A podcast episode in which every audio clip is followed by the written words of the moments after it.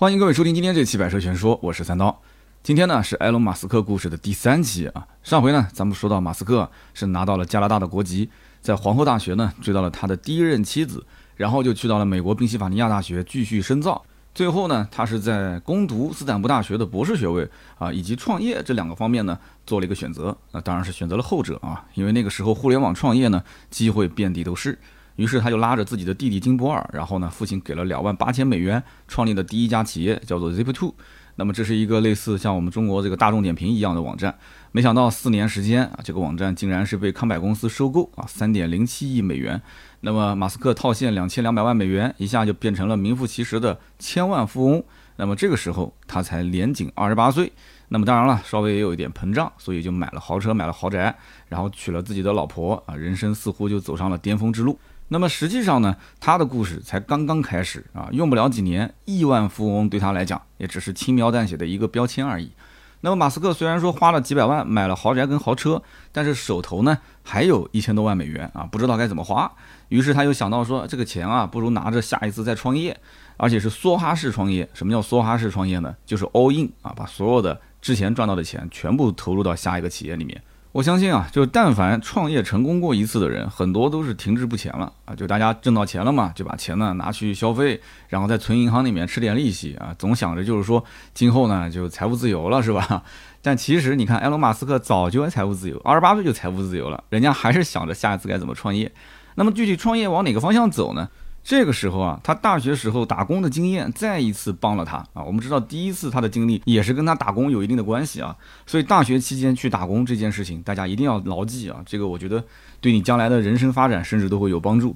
上期节目我们曾经提到过啊，就是埃隆·马斯克呃喜欢利用这个业余时间去约一些报纸上面比较有名的人出来吃个饭聊聊天。然后呢，他约到了一位这个《环球邮报》的商业专栏作家，叫尼克尔森，还记得吗？那么这个尼克尔森给马斯克介绍了一份银行实习的工作。那么马斯克呢，在实习期间啊，也认识了不少银行体系的领导啊，耳闻目睹了整个银行体系里面的一些臃肿和低效。那么马斯克又通过第一次成功的互联网创业，开拓了自己的眼界。那他现在回想起当初在银行实习的经历，他觉得互联网金融可能会是未来的一个趋势，传统的金融行业很有可能会被互联网所颠覆。那么他当时把这些想法讲给那些银行体系的朋友听啊，朋友们呢就觉得说这是天方夜谭，大家都认为你除非收购一家银行，然后再去改造它，才有这种可能性。那么再者说，现在互联网安全还没到说让每个人百分之百信任的地步。就比方说，现阶段你要如果让一个商家啊，把自己的这个经营范围、自己店的地址上传到网络，他是同意的啊。你比方说卖房子的，让他把一些房产信息上传，他是同意的。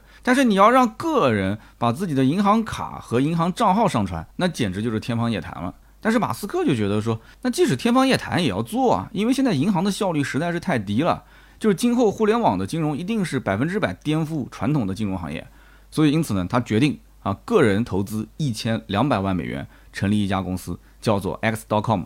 我当时看到这个域名，我就在想啊，其实埃隆·马斯克就算创业不成功，他如果这个域名在手上能守个十来年，将来卖出去一样很赚钱。而且我最近也是突发奇想，还真的登录了一下这个 X.com 是个什么样的网站，结果我发现啊，它其实就是一个空白页面，然后左上角有一个叉，其他什么也没有，应该是被人买走了，然后一直守着啊，想卖个高价吧，应该是这样。俗话说啊，钱散人聚，钱聚人散。那么创始人只要愿意赌上自己的身家性命，他就非常容易招揽一起奋斗的人才啊！我这话说的没错是吧？那么当年在美国的硅谷也有很多创业成功的年轻人，嗯，他们大多是卖掉一家公司，然后把钱装进自己的口袋，呃，想着办法再去编一个 PPT 一个项目去找投资啊，就可以用投资人的钱啊，用自己的成功的名气来融更多的钱，然后呢，将来创业就算失败啊，最多也就损失个几年的时间而已。所以说啊，呃，即使是在美国硅谷啊，像马斯克这样啊，愿意把之前挣到的钱梭哈的人，应该讲就已经是非常少了，区别于大多数的创业者。就说白了，他如果失败，那肯定就一贫如洗啊，只能东山再起。但如果成功的话，他不仅仅可以收获巨额的财富，而且可以收获什么？就是让人非常着迷的名气，对吧？巨大的名气。那么 X.com 的创始团队呢，一共是四个人，一个是前 Zip2 公司的一个工程师，叫何埃迪。那这个哥们儿呢，应该说以前是马斯克的员工啊，现在呢成了他的这个合伙人了。另外两位呢都是金融领域的高管啊，一个叫弗里克，一个叫佩恩。这个弗里克呢，就是当年马斯克大学期间实习的时候认识的啊，就他们俩之间这么多年一直还保持往来。那么佩恩呢，是被弗里克拉过来一起下海创业的啊，说那边有一个互联网的新贵啊，挣了不少钱，百万富翁，愿意投点钱搞一家公司，我们一起过去，对吧？去去去看看，碰碰运气。那么就这样呢，就一家准备颠覆金融行业的互联网公司就开始运作了。结果呢，好景不长，这家公司啊，经营不到五个月。那么公司里面就迎来了一场政变啊！什么叫政变呢？打双引号的政变啊！这个弗里克呢要求马斯克下台啊，要求自己去当 CEO 啊，否则呢他就立刻离职，而且带一批公司的高管走。那为什么这个公司刚刚才成立五个月就出现了这摊子事呢？那其实弗里克跟马斯克这两个人在经营理念上有着非常大的分歧。就虽然说大方向都是要去颠覆传统的金融业。但是经营公司呢，这个事情啊，还是要细水长流，对吧？那么牵一发而动全身。马斯克呢，想法是比较激进，用的呢是互联网思维。大家都知道互联网思维嘛，对吧？要的是彻底的革命颠覆。那么弗里克呢，他毕竟是金融行业出身，所以他会顾及到现有的金融体系各方面的利益。他要的呢是慢慢的改革啊，温水煮青蛙，慢慢来。那么双方呢，最后还是谈崩了啊。弗里克呢就走了啊，而且带走了佩恩，也带走了何埃迪。那有人讲说，这一共就四个创始人，走了三个，那不就剩埃隆·马斯克一个人吗？哎，对，公司呢，创始人就剩他一个。不过好在埃隆·马斯克呢有过一次成功的创业经历，所以呢，他呢就出去找钱，因为只要有钱就有人嘛。后来找来了这个红杉资本啊，大名鼎鼎的红杉资本。红杉资本呢是觉得说这哥们儿啊之前也很不靠谱，但是呢也成功了。那这一次呢，这个事情感觉大方向确实是对的，那不行投一点吧，反正也没人干这个事情。那么红杉资本也是觉得他呢，埃隆·马斯克赌上了自己的身家性命，对吧？就是给他投点小钱，问题也不大，也许能成点事。那么有了钱啊，埃隆·马斯克呢就开始到处去招揽人才。那么随着越来越多的工程师的加入啊，这家公司的整体的方向也是越来越清晰了。那么这个期间呢，公司还获得了银行的牌照和共同基金的一个许可证，并且呢跟一个叫做巴克莱银行达成了合作关系啊，就算是公司走上正轨了啊。一九九九年的十一月。XDOM 公司创建了世界上第一家网上银行啊，就是一九九九年啊，兄弟们，大家想想看，那个时候我们还在干嘛，是吧？有些人可能刚出生，是吧？老百姓那个时候在美国啊，才刚刚学会上网没几年啊，你让他用网络做支付，我觉得真的是比登天还难。但是那个时候呢，埃隆·马斯克就会想到用一些激进的方法啊，来刺激这些网民使用自己的业务，因为毕竟那个年代网民还在爆发式的增长，大家对互联网还是很感兴趣的。啊，就比方说，只要你注册他的网站服务，他就给你银行卡打二十美元，二十美元也不算少了。然后呢，你如果介绍朋友注册这个网站成功的话，再给你打十美元啊，给你这个介绍人打十美元。反正就是用这样的一个方式来给消费者做补贴，各种各样的补贴，包括你去各个网站去买东西，如果有信用卡的手续费，他也给你补，补到没有手续费为止。所以 X.com 呢，它就是用这种补贴来获取的第一批客户。那么它也是开发了一个人与人之间的一个支付系统，只需要输入对方的邮箱，你就可以转账给对方。所以我这么一讲，大家就知道了吧？其实我们所熟悉的支付宝，就跟当年就是一九九九年埃隆·马斯克去创造的这个 XDOM 公司，它这个平台系统是一样的啊。支付宝也是可以用邮箱来转账的，是不是？那么所以大家就知道了啊，支付宝的原型在这里啊，马爸爸并没有那么牛叉啊，它其实仿的就是埃隆·马斯克的这套系统。那么。其实，在埃隆·马斯克创造这套系统之前，美国人之间互相转账，通过银行，通过这种金融体系，需要多久呢？需要好几天的时间。但是有了这个平台，有了这个系统，只要用鼠标点几下就可以完成了。啊，所以呢，加上这些补贴，很快 X.com 呢迎来了二十多万的注册用户啊，真的是不算少了。但是呢，好日子没过多久啊，突然之间就冒出了一个竞争对手，这家公司呢叫 Confinity。这 Confinity 公司呢，是由一个叫麦克斯列夫金和一个叫彼得蒂尔的人一起创办的。而且说来也巧，这两个人曾经啊，还租过埃隆·马斯克公司的一间杂物间。所以以后啊，作为房东一定要去了解房客到底想干嘛，特别是房东自己也是创业的这种类型啊，就好像说的是我自己嘛，我回头要去调查一下我的这些房客啊，他们到底是不是在做汽车自媒体的创业啊？那么彼得蒂尔，我要重点给大家介绍一下啊，这个创始人。彼得蒂尔是美国投资圈的大神啊！我们的听友当中，但凡是从事互联网创业的，我相信一定听过一本书，叫做《从零到一》。从零到一的这本书呢，就是彼得蒂尔写的啊！大家如果想了解一些互联网思维，我是强烈建议去看这本书啊！我的书柜里面就有。那么这个人呢，脑袋瓜子非常聪明啊！彼得蒂尔的脑袋瓜子聪明程度绝对不在马斯克之下。啊，如果说马斯克十二岁的时候编写程序赚了五百美元，已经很牛叉了。那我告诉你啊，在彼得蒂尔的面前还是大巫见小巫。人家彼得蒂尔十二岁的时候已经是国际象棋全美排名第七位，所以真的是人外有人，天外有天啊。这个彼得蒂尔刚开始创立 Confinity 公司，我刚刚说了是租的埃隆·马斯克他们公司的一间杂物间，但是很快他们的人呢越来越多，就搬出去了。那么这家公司是做什么的呢？它虽然也是做支付，但是跟埃隆·马斯克的方向还是有点区别。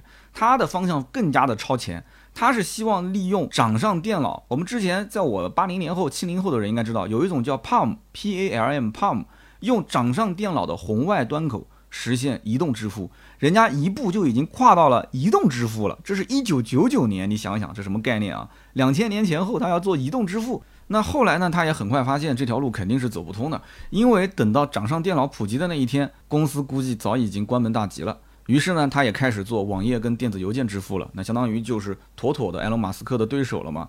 那么有一天，当埃隆·马斯克发现他自己的客户流失是越来越多，他才意识到这一家叫做 Confinity 的公司竟然补贴比自己还厉害。所以，埃隆·马斯克肯定也要加大自己的补贴力度嘛，针对性的去打压对手。那么那个时候呢，互联网购物也是刚刚兴起啊，一个叫做易贝的平台，跟一个叫做亚马逊的平台，都是在线购物平台，是吧？那么用谁的支付渠道，其实都一样。所以呢，这些平台也是乐于看他们两家去竞争。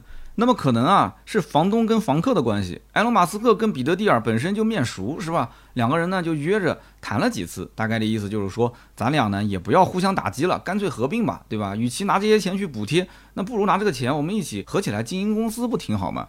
因此，在两千年三月份，X.com 公司跟这一家叫做 Confinity 公司就正式合并了。那么合并之后，埃隆·马斯克才发现，哦，原来这一家 Confinity 公司其实就剩最后一口气了。因为他要守住就是易贝这个平台啊，所以呢，他就一直是给客户做补贴，每一天的补贴额度大概在十万美元，十万美元一天啊，烧掉这些钱，就是为了保住这个平台的优势。埃隆·马斯克也是因为一直进驻不了这个平台，所以呢，啊，就一直想打压他，那么想合并他也是因为这个原因。后来才发现这个公司其实已经撑不了几天了，很快就完蛋了。所以我不知道埃隆·马斯克合并之后啊，啊，会不会这个毁的肠子都青了。所以说。这个商业情报有多么的重要啊！那么两家公司合并之后呢，也是遇到了一系列的问题。那么首先就是工程师之间互相看对方不顺眼。这个 X.com 公司呢，啊，之前用的是微软开发的软件，那么 Confinity 公司呢，用的是 Unix 啊开源软件。那么高层之间的权力争斗也是一天没停过啊。公司呢合并两个月之后，彼得蒂尔跟列夫金两个人呢就说我要辞职，我不想干了。他们一天都不能接受跟埃隆·马斯克在一起工作啊，他的经营理念太激进啊，觉得这个人是个疯子。那么当时的公司呢，也是面临着新用户暴增，网站呢两天三天就崩溃一次，然后网络上呢诈骗也横行，公司的亏钱速度也是惊人，这样一个局面。那么投资公司对于埃隆·马斯克的这个信任度啊，也是变得越来越低啊。那么一直到公司合并之后的第六个月，埃隆·马斯克觉得说啊，整个公司的这个局面啊，基本上也算是稳定了啊，终于可以放心的带着媳妇儿贾斯汀一起去悉尼度蜜月了。结果他前脚登上飞机，公司的高管。就给董事会发了一封请愿信啊，希望废掉埃隆·马斯克，让彼得蒂尔去当 CEO。结果埃隆·马斯克飞机一落地，收到了他的亲信发来的邮件，说你赶紧回来吧，啊，你媳妇儿跟公司你必须选一个，说你马上你再不回来，你的 CEO 的位置就没有了。于是他赶紧买了下一趟飞回公司的机票啊，然后就到了公司的这个会议室，结果发现还是为时已晚啊，董事会当时已经决定了，就是不管你怎么说，都要让彼得蒂尔去当 CEO。埃隆·马斯克怎么解释？会议室也没有人去支持他。那么到了二零零一年的六月份，彼得蒂尔当上 CEO，他的第一件事情就是把公司的名字改成 PayPal。之后很多人就觉得说，埃隆·马斯克不是 PayPal 的创始人啊。那主要的原因就是在这里，因为 PayPal 诞生的时候，埃隆·马斯克实际上已经不是公司的核心管理层了，他已经被排挤到外面去了。他只是公司的一个所谓的名誉上的顾问而已。但是埃隆·马斯克他坚决不同意这个观点啊，他觉得说没有自己之前的公司跟 Confinity 公司的一个合并。没有前期他带领团队去试错，怎么可能有 PayPal 这样一个公司呢？而且自己一直都是 PayPal 的大股东啊，所以大家觉得说马斯克他是不是 PayPal 的创始人呢？啊，我们可以在评论区留言讨论。那么这个 PayPal 之后的名气那就大了去了啊，比我们刚刚之前讲的 X.com 跟 Confinity 公司名气都要大得多得多啊！大家第一次看到支付宝，其实很多人就说了，这就是美国版的 PayPal。那么一家独大的 PayPal 呢，很快就实现了每一年两点四亿美元的营收。那么到了二零零二年的七月份，eBay 公司呢出价十五亿美元收购了 PayPal。这个 eBay 公司我之前没解释啊，但是我相信很多人应该都知道，它就是美国版的淘宝啊，就等于是淘宝收购了支付宝，就这么个概念。那么埃隆·马斯克从这一笔交易当中啊套现了两点五亿美元。那么据说啊交完税，他实得还有一点八亿美元。那么看来他的确是 eBay 的大股东啊，因为你想十五亿的收购案，最后他还能套现个两亿多，那的确是大股东。不过呢，对于这一次创业啊，很多人就评价说，埃隆·马斯克其实啥也没做，只是运气比较好而已。并且呢，从埃隆·马斯克这两次的创业经历来讲，啊，大家都觉得说他不是一个当 CEO 的料，他更像是一个非常夸张的摇滚明星啊，喜欢夸大自己的实力，喜欢吹嘘自己的技术。那么这些评价当然没错啊，但是我觉得也不得不否认，埃隆·马斯克在看清楚大趋势方面有着异于常人的洞察力，而且他敢于早早的就梭哈入场，赌上自己的身家性命。我觉得就冲这一点，大多数人都应该闭嘴啊，因为我们都不如他。那么在这里呢，我们也插一句题外话啊，埃隆·马斯克跟彼得·希尔这两个人啊，其实是好基友。虽然说在公司经营方面有一些争执啊，但是圈内公认这两个人是互联网圈的伯乐。为什么这么讲？因为在 Paper 公司当初招募员工的时候，他们俩经常性的会去亲力亲为啊，一个个去面试，那么眼光是相当的毒辣。从 Paper 公司啊走出来创业的员工里面，有 YouTube 的创始人啊，油管的创始人就是以前 Paper 的员工。也有领英的创始人，就 LinkedIn 的创始人，也有 Yelp 的创始人。Yelp 是正儿八经的，到今天都在用的啊，美国最大的一个点评网站，就类似美国版的大众点评嘛。然后还出了好几位，后来是成为了科技行业的顶级投资人。那么这些人之后呢，又互相之间拉了一个群啊，成为了可以影响硅谷的一股势力啊。当然了，埃隆·马斯克就是当中呃，应该讲名气最大的一位了，是不是？那么到了二零零二年啊，这对于马斯克来讲呢，有好消息也有坏消息。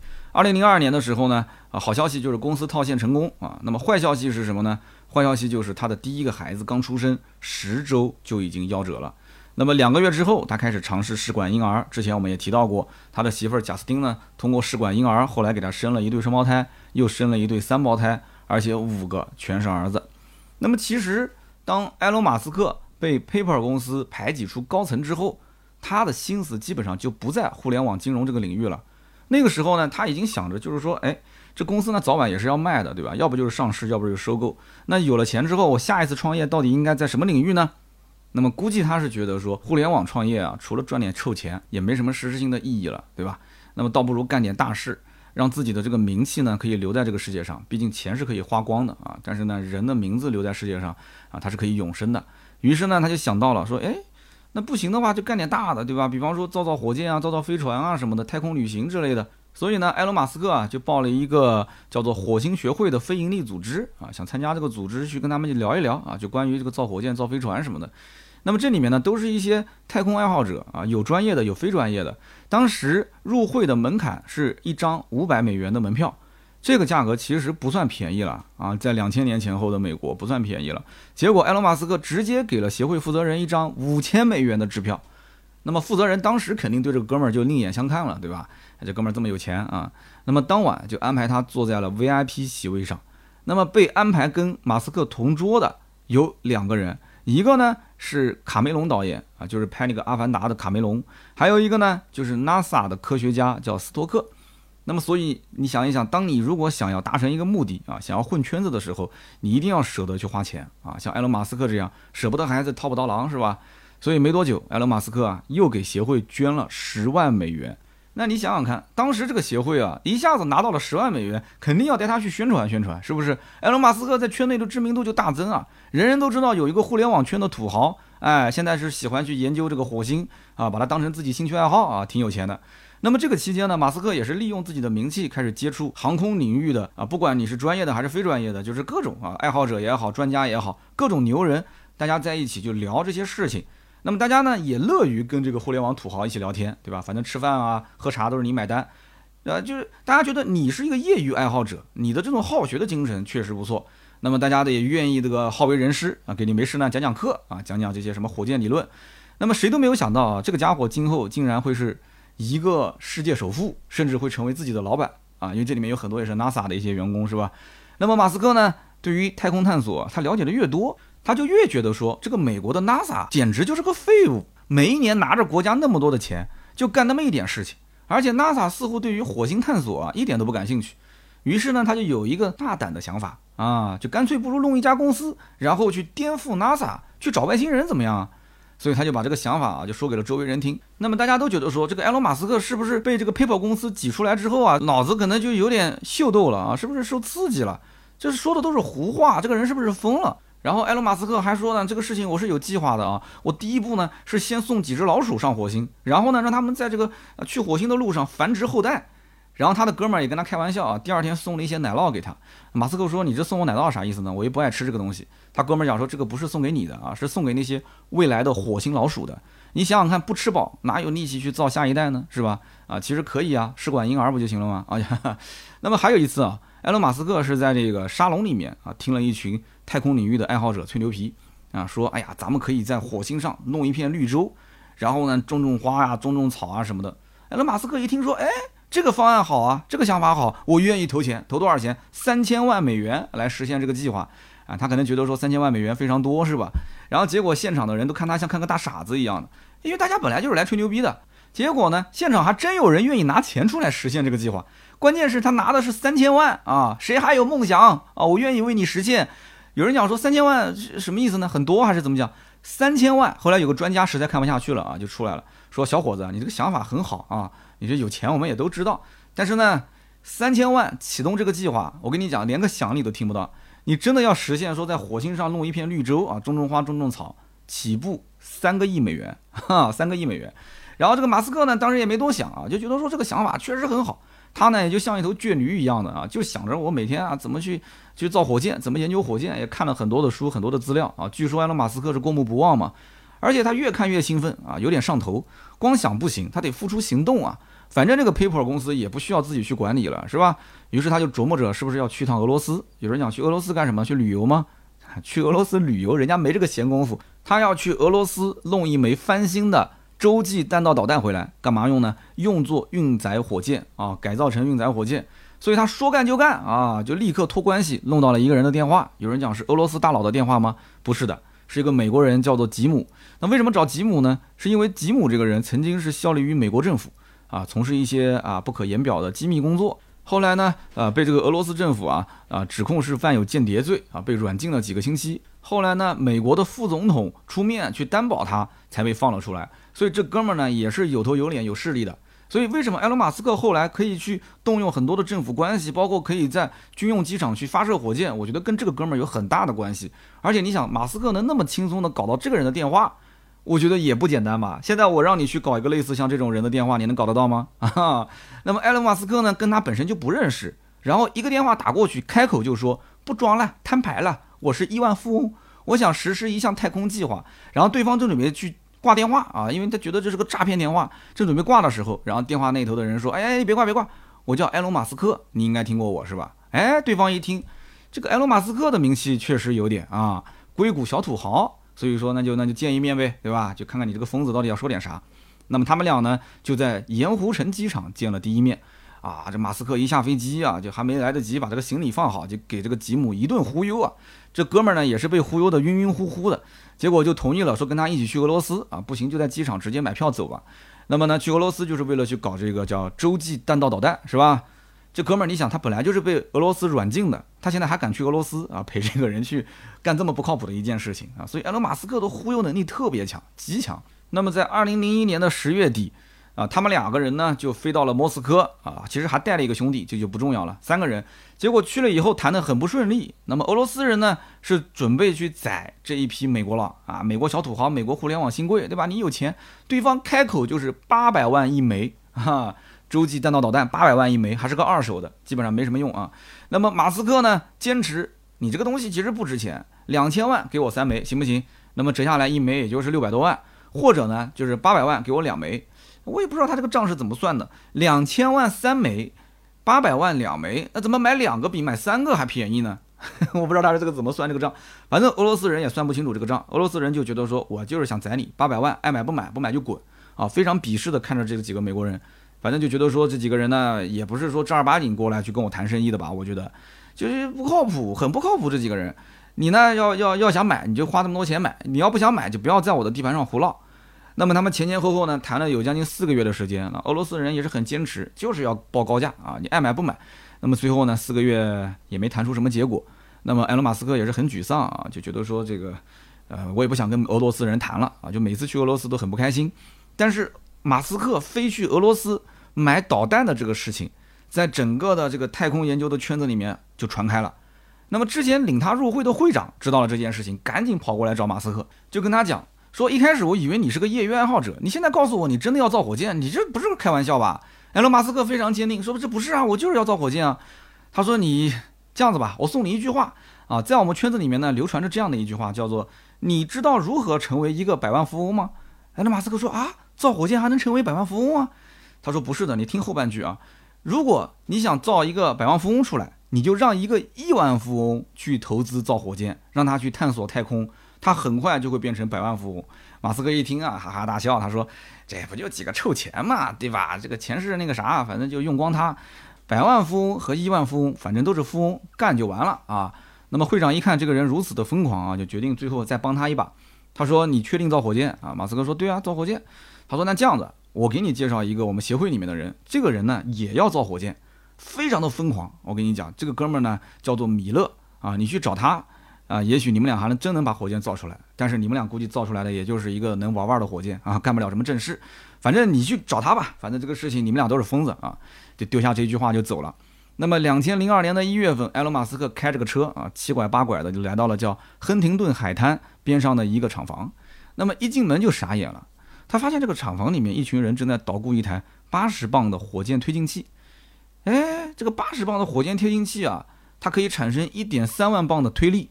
是当时世界上最大的由业余爱好者制造的液体燃料火箭推进器。这个埃隆·马斯克一看就来了兴趣了，就问旁边这哥们儿说：“哎，哥们儿，说这个东西你能造？”那哥们儿一抬头说：“对啊，我能造，而且不止这一个，我仓库里面还有几个呢。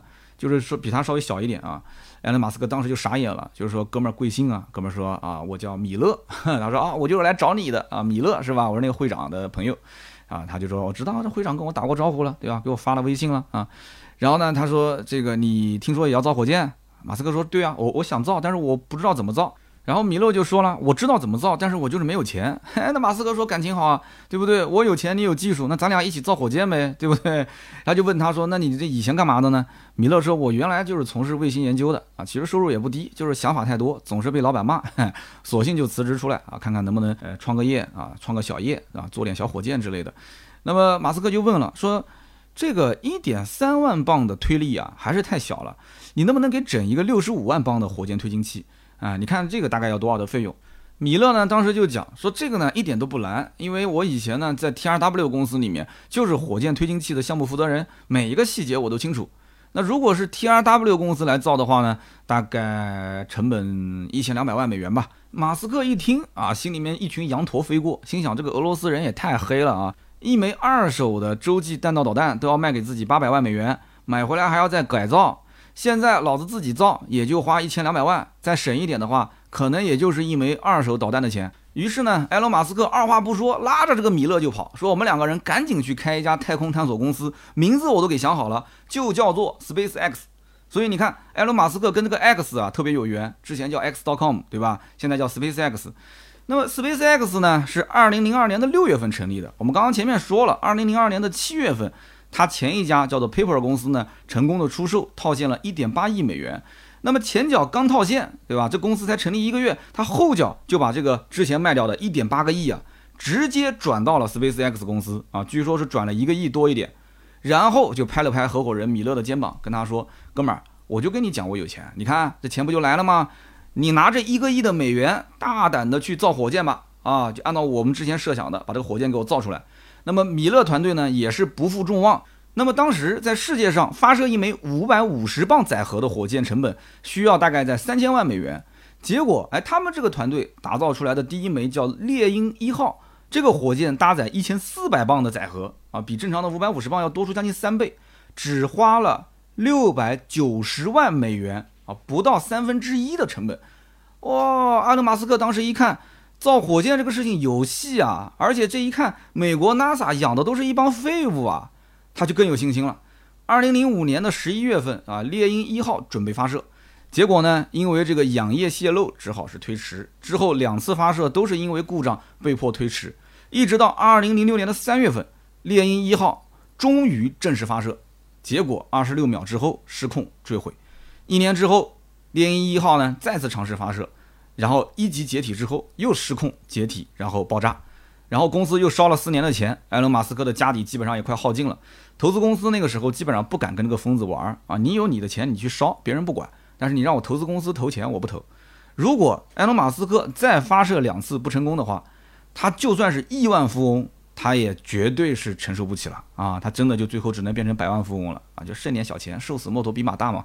那么两年后，SpaceX 尝试第三次发射，三十秒之后，一开始大家都鼓掌啊，不错不错。三十秒之后发射再次失败，所以有人就调侃说，这个埃隆·马斯克不是火箭制造商。啊，是烟花制造商，火花制造商，每过一两年就拿个几千万给大家放烟花来玩儿啊，挺不错的。那么马斯克呢就觉得说啊，这个第三次发射其实基本上已经非常接近成功了，而且呢，他也研究过这个火箭发射的事情，就是行业普遍的成功率在百分之二十五左右。那么咱们也发过三次都失败了，对吧？那么如果再发一次的话，哎，那不正好百分之二十五的成功率吗？百分之七十五的失败都尝试了，那最后一次百分之百就成功啊，对不对？这个话呢，总觉得哪边不对，但是也无力反驳啊。反正你出钱，你说的都对。于是呢，大家就加班加点啊，准备第四次发射。那么在二零零八年的九月二十八号，猎鹰一号呢尝试第四次发射。这次如果再失败，SpaceX 公司基本上就关门大吉了。当然了，它就算是成功，公司未来有没有前途也是两说，因为账上也没有多少钱了。那么不管怎么样，大家都盼着就是不要再有东西爆炸，也不要再有东西掉到海里面了。那么这一次发射，埃隆·马斯克决定全程直播，哎，反正就是要不一战成名，要不就一败涂地，对吧？就一个字干。那么就开始了啊，大家就在直播前等着。埃隆·马斯克也不知道能不能成功啊，因为很多细节他都反复思考了，反复推敲啊。那么多的一些专家就说啊，拍着胸脯讲没事儿，这次肯定能成。那之前每一次都说这次能成，好，点火启动，这个火箭呢就开始节节攀升。然后一级舰体脱离之后，大家就等着，因为上次就是一级脱离，然后二级舰体慢慢慢慢慢慢慢慢就启动不了，就开始坠毁了。然后就等，等等等等等，等到二级舰体经过九十秒启动，开始飞行。我的天哪！大家就知道这次是真的成了，员工狂喜啊，现场一片沸腾。那么至此之后，世界上第一枚私人建造的火箭成功发射。那么这是可以讲非常厉害的一次，可以说是。讲夸张一点啊，就可能是推动整个人类的一个进程啊，就是私人公司去推动了一个火箭的发射的一个进展。在此之前，只有世界上最强大的六个国家能够做到。那么现在他们只是一家私人公司而已啊，埃隆·马斯克一个人烧钱烧出来的。那么马斯克带着 SpaceX 公司员工去这个狂欢派对之后，看了看账户上面的余额啊，就突然之间又泄了气了，眉头紧锁啊。虽然说火箭发射成功了。但是账上的钱已经支撑不了几个月的员工工资了。如果说短期内弄不到钱，这家公司一样是关门大吉。那么是谁在关键时刻拉了 SpaceX 公司一把，让他起死回生？一个造火箭的老板，为什么后来又突然想造电动车？今后埃隆·马斯克还有哪些疯狂的举动？咱们下期节目接着聊啊！感谢各位收听到最后的朋友，都是我们的铁粉，也欢迎各位在我们的节目下方留言互动。我们会在每期节目的评论区抽取三位，赠送价值一百六十八元的芥末绿燃油添加剂一瓶。那么下面呢是关于上期节目的留言互动环节。上期节目呢我们在呃聊埃隆·马斯克的历史的时候提到了滑铁卢大学，那么有一位叫做安吉尔身边啊 A N G E L 身边，他说科普一下这个滑铁卢大学啊。这个呢，大学号称是加拿大的 MIT，就是麻省理工啊，加拿大麻省理工是北美最早成立的数学学院，计算机跟数学都是世界最强之一，也是加拿大最难申请的学校，在校生带薪实习，计算机专业差不多每个月都可以拿到人民币四万元左右的工资。我的个天哪，这么强，这么厉害，果然埃隆·马斯克是个天才啊。那么下一位呢，叫做王欢 K 七，王欢讲说。哎，三刀，你上期讲说马斯克没有呃遗传双胞胎的基因，其实不对的。你想一想，埃隆·马斯克的母亲不就是双胞胎姐妹吗？哎，对的，对的，这个线索我还真给忘了。所以大家对于埃隆·马斯克的历史真的是很了解啊，很厉害。那么下面一位听友呢，叫做 A S H I N B I N，他说三刀的节目呢，我已经是听了第五个年头了。那么今年上半年一直特别的忙，也没怎么听。现在我是彻底闲下来了。为什么闲下来呢？是因为我是一个教育培训行业的创业者，今年真的是遭遇毁天灭地的打击，疫情又复发。啊，又不能去开课，只能在家闲着，真的是欲哭无泪啊！希望听三刀的节目能得到一些鼓舞啊！很喜欢人物传记的这一系列节目，三刀加油啊！希望后面呢有更多的五年一直听三刀吹牛啊！呃，前段时间我在拍摄这个我的视频的时候，旁边有两个小伙子在钓鱼，非常年轻啊。然后呢，连续两周去拍摄节目，我都发现他们在那边钓鱼，然后我就非常好奇，就问他，我说。我说这哥们儿你怎么这么闲呢？对吧？我们平时工作日来拍视频那是工作，你在旁边钓鱼，你这也是工作吗？那哥们儿就说了，他说这不是南京这边疫情嘛，他们就是做街舞培训的啊，街舞培训的老师，现在实在是没事可干啊，因为他不能开业嘛，所以只能是在这边钓钓鱼。所以我完全能理解啊，但是兄弟们你一定要记得，我觉得教育培训是一个朝阳行业啊，就今后应该是会越来越好，一定要坚持，无论如何。要坚持下去，一定要坚持。那么也是感谢大家收听我今天这期节目。今天更新比较晚啊，我是夜里十一点半才把节目录制完成，现在上传到喜马拉雅平台，剩下来就是看运气了啊。如果半个小时之内能通过，今天肯定就没开天窗；如果没通过的话，那也是在十二点前后会上线，好吧？那么以上就是今天节目所有的内容，感谢大家收听啊，也欢迎各位关注我们的公众号“百车全说”。我们下期节目接着聊，拜拜。